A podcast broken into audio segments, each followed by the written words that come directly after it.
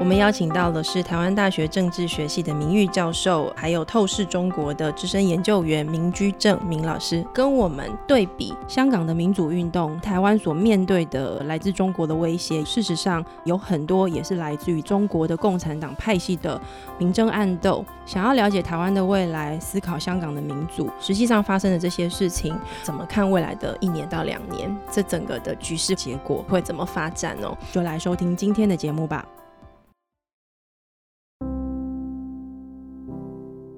后来很清楚整理出来，反西派呢，我们至少有四支力量。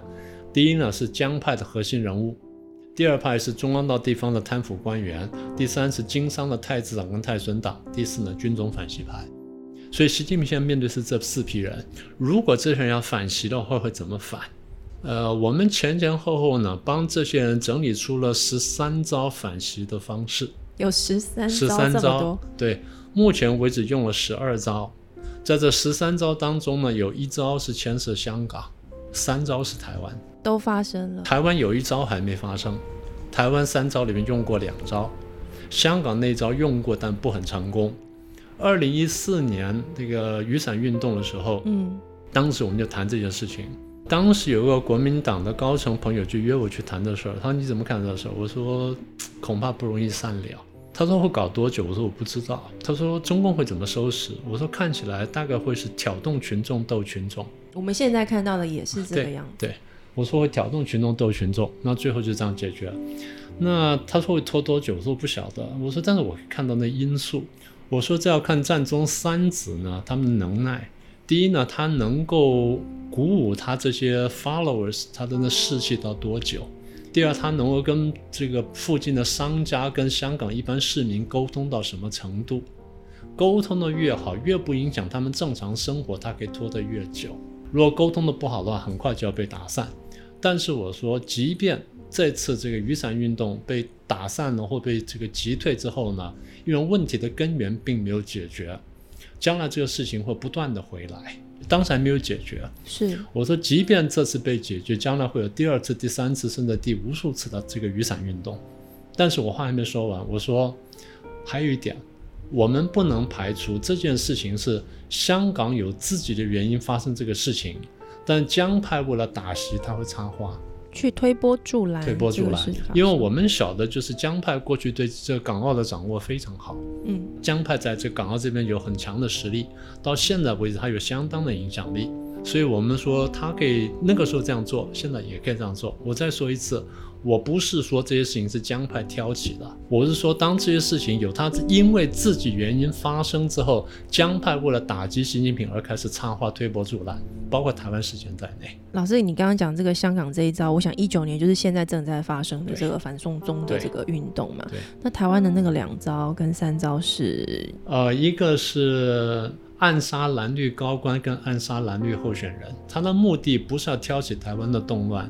而是挑起台湾动乱之后，逼迫习近平出手。嗯哼，当习近平被迫出手的时候呢，就借美国跟日本力量把习近平打掉。是，所以他的目的是中共的派系斗争，他的目的不是解决台湾问题。嗯哼，但台湾会因此而受害。是，香港问题也是如此。嗯哼，简单说就是习近平呢会利用政治、经济、军事、社会、外交、两岸、文宣等各个领域的事情去挑起问题，去打击习近平。这个我觉得我们的听众一定会非常想要追问的是说。因为台湾每两年就会有一次选举嘛，那现在我们又面临是二零二零的这个总统大选。我们现在在看的这个总统大选，我相信这里面一定有中国的这个派系斗争而产生的一些推波助澜的一个一个效果。因为挑起统独，我相信是呃他们要挑起这个台湾问题，让习有压力的其中一个手法或方法。老师，你怎么看现在这个台湾的政治情势？呃，我不能指名候选人，是因为这些人我都会见面的。是。啊，然后这个也会交朋友的，所以我不能指名人。嗯，我只能说这个逻辑是完全存在的，但我不晓得谁是谁。但是我还得再说清楚，台湾内部的蓝绿哈，当然现在看起来蓝比较青红，嗯，所以蓝有有这个青红的味道。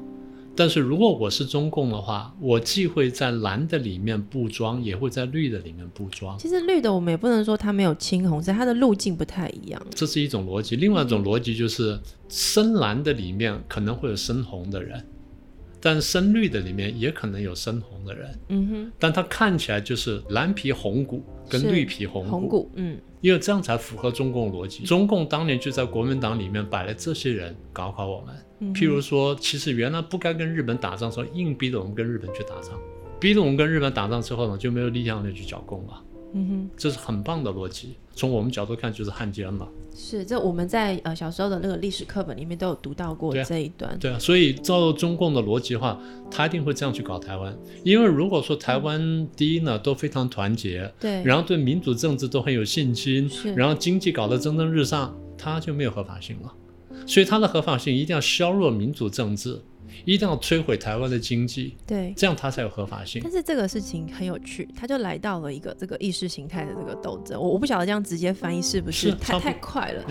呃，贸易战打到后面呢，啊，其实一七年我们还没有讲贸易战哦，我们真正讲贸易战是一八年了。啊，你是说川普会对中国动手？对，川普会对中国动手，但是嗯那时候我们还不确定是贸易战，是我们真正确定贸易战是去年的事儿。是，我们说这个川普对中国大陆的政策会是这个样子，因为我们看见一些领先指标，当时不顶明确。我刚刚讲，我说我们真正比较明确的是去年八月以后，八月以后，回过头啊，我们要这样说，我们对川普团队呢做过一些研究，也看到了一些一般人看不到的东西。当然，大家说川普现在这个团队里面很多反华派，不是反共派，他不是反中国，而是反共产党。对他们的定位准确说叫反共而不反华，这个大家常常搞混的。第一呢，中共希望大家搞混，搞混对他有利。他会把中国的这个民族情绪带进来。对，因为我要说反共的话，我就孤立了；是，我要说反华的话，大家就帮我。我一说反华的时候，你看多少人就流了眼泪就过去帮忙了，包括台湾在内，是是不是这样？是所以我常常讲说得想清楚。我说美国现在政策的确是反共不反华，大家很不服气。我举个例给大家听，美国在第二次大战的时候是打德国吧，嗯，对不对？他是反德还是反纳粹啊？纳粹吧，他如果真正反德的话，他应该怎么做？把德国给这个灭了，在打完在打完纳粹之后，是就直接把西德整个占领了，是然后把鲁尔、萨尔什么什么萨克森什么全部变成他的州了。是，对不对？萨克森州、鲁尔州或是巴伐利亚州什么，然后我直接就派官就统治了，是，然后这个德国人就慢慢同化，全部讲英文了，这才叫反德。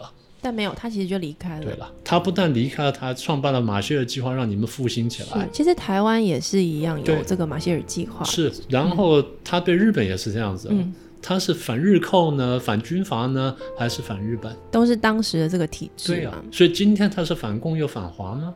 还是只反共不反华？所以很多人第一呢，就是被中共的这个文宣所蛊惑；第二就是心目中那个大中国情节太重，好像看见中国表面上强大起来就泪眼汪汪的跑过去。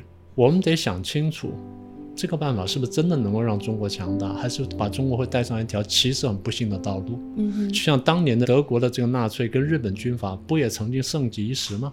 嗯哼，纳粹几乎席卷了整个欧洲，然后日本几乎席卷了整个东亚，他们那时候难道不强大吗？所以我们到底要什么？我们得想清楚。嗯回到我们前面的题目，是，我们前面题目讲是习江的斗争，对，所以我们一直就说，即便经过了这么长的时间，习近平的力量有相当大的增长，但是还没有大到能够完全消灭江派的地步，所以使得江派还有能力、有机会见缝插针给习近平添乱。对，那今天我们看到的局面大体就是如此。嗯哼，我刚刚不是提到说反西派整理出了十三招去对对付江派吗？譬如说，他可以在这个股汇市上面搞鬼啦，然后在这个房价上面搞鬼啦，经济跟金融上面搞鬼啦，嗯，然后再譬如说给你制造外交困难了。我们现在比较少见了，在二零一二年到二零一七年之间，习近平出国的时候呢，他去到哪一个国家呢？解放军就跟那个国家会出点出点状况，譬如说那是李克强要去访日，嗯哼，然后钓鱼台事情就发生了。然后习近平要去美国，然后解放军的军舰呢就穿阿拉斯加内海。李克强要去访问印度，然后边界发生射击战。这事实上都是这个江派的这个可能的斗争行为。对，换句话说就是我要给你难看，就是要破坏你的局。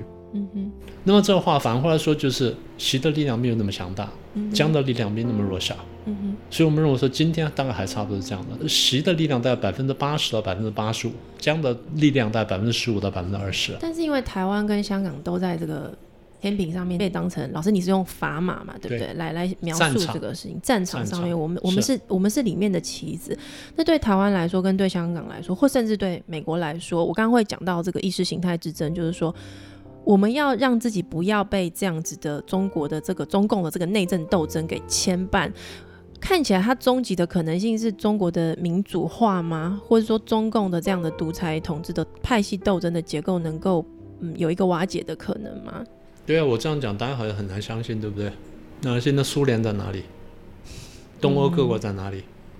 而且苏联跟东欧各国瓦解的速度，什么远远快过大家想象吧？对，很短两三年时间之内就发生巨大变化。我们可以一个一个数一下。嗯，波兰共产党的政权从动荡到瓦解，它一年多一点点；匈牙利一年多一点点；东德是几个月，对，然后捷克是四十几天，是保加利亚是一年多一点点，阿尔巴尼亚一年多一点点，南斯拉夫是三年不到，最惊人是罗马尼亚，从动荡开始到结束，连头带尾十天。嗯哼所以我们随便抓一下，大概一个共产政权从动荡到瓦解，它一年多。然后大家说，那共产政权瓦解不就天下大乱了吗？这是共产党骗你的。波兰当时也没什么动乱，匈牙利有动乱吗？没什么动乱。东德有一点点动乱，哼，嗯，然后捷克完全没有动乱，捷克叫做天鹅绒革命或丝绒革命，捷克没有动乱。保加利亚没有动乱啊，保加利亚完全是凑热闹，所以人家倒台我跟着倒台，但没什么特别凑热闹理由。保加利亚，嗯，罗马尼亚有动乱，罗马尼亚有杀人，然后老百姓反扑，是那但流血不多。苏联的没什么动乱，对，这个是我觉得是不是最神很奇的奇怪吧？啊，苏联没什么动乱。蒙古我在演讲的时候，当时我忘掉了。是有一次演讲的时候呢，底下有个人举手，他说：“明老师，你把我们蒙古给忘了。”我很惭愧，是我请指教。他说：“我们蒙古的民主化没有死一个人，没有流一滴血。”那后来我看一下，的确是这样。不过话说回来，对，蒙古在民主化之后，带领民主化的那人叫卓力格，嗯，卓力格被杀在家里面。民主化之后被杀，呃，谁杀的杀不晓得，应该是反对他的人杀的。是所以还是有流血，但是规模都很小。所以我们对于共产政权瓦解、社会的变化，我们是这样看的：嗯，共产政权瓦解，社会趋向稳定，这跟一般人印象完全不一样。可是我刚数给你听了，是对不对？对。这个将来有机会我们再慢慢说吧。我们先回到今天的主题，呃，我刚刚其实最后问老师的是说，中国的这个民主化的发展真的有可能吗？因为台湾跟香港社会其实现在都受到这样的一个派系斗争的副作用的影响，那造成我们的社会动乱，那个是我们不希望看到的事情。那有可能我们能够让这个事情不再发生吗？恐怕很难的，应该这样说。嗯，因为如果说当时中国的分裂不是以海峡为界，是以长江为界的话，我们或许可以避免这个影响，因为我们更强一些。势力的强度势力强，对，对，嗯，现在因为大小差距太大，那他们一动荡呢，会影不但影响到我们，连周边国家全部都影响。是中国大陆这次要发生变动的话，连美国都得影响，是，这是毫无疑问的。嗯哼，现在川普做的事情就是我怎么样让中国大陆变，而对我的影响最小，他在做这件事情。嗯。所以我们说，川普是采取了一个和平演变中国大陆的政策，你当时演讲的时候说和平演变中国政治结构是这个意思，是这个意思。对，就说尽量在不引起大的变动跟影响的状况之下，解决他可能因为这个内部的这个共产党的派系斗争以及政治作为而对其他人的影响。对因为你要在重复当年苏联跟东欧瓦解那种和平过程有困难，我们大家都看见，因为我们晓得它这么大的政权瓦解呢，它对世界世界冲击很大。对，那为什么当时苏联跟东欧冲击相对小呢？嗯一句话说完，他们国际经济跟金融秩序的连接没那么深，他们是一个平行体系，对不对？他们基本上是一个金互会在那边运作，他们跟西方各国的金融的连接跟跟经济的这个互动少得多。今天中国大陆经济是渗透全球的，嗯，所以他一动呢，他那是牵一发动全身。所以川普现在比较苦恼，就是我怎么样能够把这冲击降到最小。另外就是我跟他贸易量这么大，将来的美国总统会看见我杀人一万要自损三四千，我那时候讲，我说如果他要把中共推下去的话，他可能要剁掉一条大腿陪他。所以他绝对不可能让自己 always 跟着中国这样子绑在悬崖边。对他他得想办法这个，他得想办法切割，嗯他得想办法切割。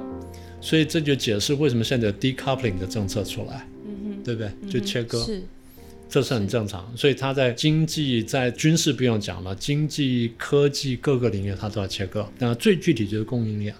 对那现在就问到一个你将来会问到问题：台湾要不要选边？对啊，我正要准备问这台个问题。湾当然要选边，你们没有别的选择。没有别的选择。台湾过去之所以能够这个骑强，因为美国跟中国很好。嗯当美国跟中共开始要要扯破脸的时候，你得选边。大家听了很不舒服，但我必须实话实说，现在美强中弱，或是美国是对的，中国是错的，那你选边你怎么选嘛？我常问说，选边的标准是什么？嗯，选边标准是一个表面的民族主义还是价值观嘛？你选什么嘛？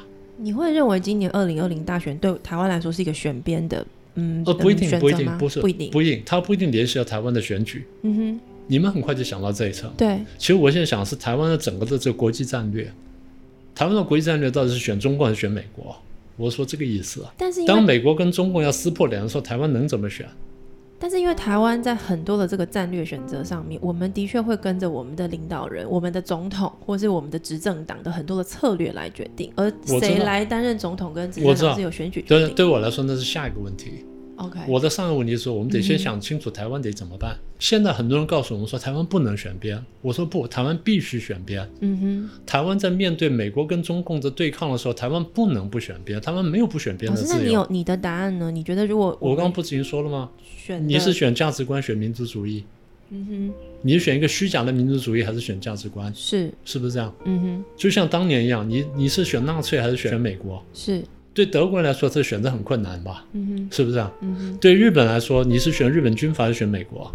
这选择很困难吧？可是我们看到，当时有很多有良知的德国人，跟很多有良知的日本日本人，他们做了选择。虽然在选择当时受迫害的，是很多日本人做了这选择之后呢，他被宪兵抓进去啊，对就写了日记啊。嗯那日记出来，我们现在看到了，当时他是被宪兵抓进去的，但事后证明他是对的。嗯哼当时他可能被骂成什么日奸吧，对。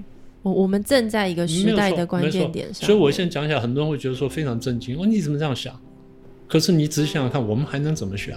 你觉得台湾社会现在对这个事情的认知跟理解是是是不清楚的吗？不清楚，就是因为不清楚，所以台湾社会里才有这么多人帮中共讲话，嗯哼不就这意思吗？对不对，？是老师，谢谢你今天。我最后问你一个，就是因为你刚刚一直提到你的团队，是对，然后您刚刚的 title 里面除其实除了大家最熟知的这个呃台大政治系的教授之外，您也是这个透视中国的资深研究员。透视中国是一个什么样的公司啊？准确说，它其实是一个智库了，但是因为我们摆在美国嘛，智库比较不好摆嘛，所以我们就用公司形式出现。所以形式看的就是它是在美国登记的一个公司，那我们卖的就是我们的智慧，嗯哼，卖的就是我们的研究成果吧。呃，主要的研究成果就是看着中国，中国大陆的发展，那因为我们团队对大陆的派系各方面研究最深，嗯然后我们的人里面很多也就从大陆这边出来的，是，所以我们对这块了解比较好。另外，我们有比较大的数据库，我们看到很多一般人看不到的东西。然后我们，你刚刚也听到了，我们会问很多很怪的问题，对，因为问到不同问题，你会得到不同的答案。嗯，所以我刚才才讲说，我们团队去年对中国大陆的经济预测几乎是百分百正确，只有一点我们没看见，我们没看见猪瘟，别的我们真的都看到不，了。猪瘟这个事情比较难吧，对对不对？我们不知道病毒会这样传染对，染，猪瘟我们没看到，别的东西我们嗯真的都看到了。你可以从我们过去演讲可以看到。是，我们团队现在在美国，然后我们有网站，那、嗯大家有兴趣可以上去看。我们的网站叫 sinoinsider.com，sino 嗯，就中国那个字，sino S in I N O，嗯 insider.com，、嗯哼，嗯哼。然后中文的话就前面加个 tw。OK tw dot sinoinsider dot com。好，我们在节目的后面，我们会把这个链接也附在我们的这个呃节目介绍链接上，让大家可以点进去看。其实除了这个官网之外，我在 YouTube 上面看到老师其实过去这一两周也开始以透视中国的这个品牌开始开节目，对不对？非常非常的精彩，一集好像差不多十五分钟的时间。是，嗯但是像上一集老师二十七号六月二十七号这一集，你就在谈这个香港反送中的这个运动，怎么去看中国去影响香港，然后它的下一步是什么，非常非常的精彩。如果大家有兴趣的话，我非常非常推荐 大家要去看林居正教授的这个视频哦。这个接下来还会持续的有节目会吗？继续会推新的节目出来。也许一周两周我们都会持续看到。是好，那因为我相信这一集来听节目的有非常多的是呃这个明老师的 fans，我自己也非常喜欢看老师在政论节目上面的很多分析。嗯，我觉得今天因为我们有比较长的时间，可以让教授来跟我们分析从派系的观点来理解中国共产党的政权，从这个政权的这个结构来思考台湾跟香港我们面临的问题，甚至中美贸易战、中美关系之间的这个结构问题哦。我认为这才是台湾在呃面对整个政治情势，特别是对中国的关系里面，我觉得应该有的一个基本功跟一个基本的态度。刚刚老师其实在最后有谈到了，我非常非常认同，就是这其实是一个价值观的战争，这其实是一个呃长期的战略的选择。那我们在很多的理解上面，不能过度的轻易被很片面的浅薄的讯息来影响我们，这样会对不起我们的选票。是。谢谢老师，也谢谢大家今天的时间，拜拜。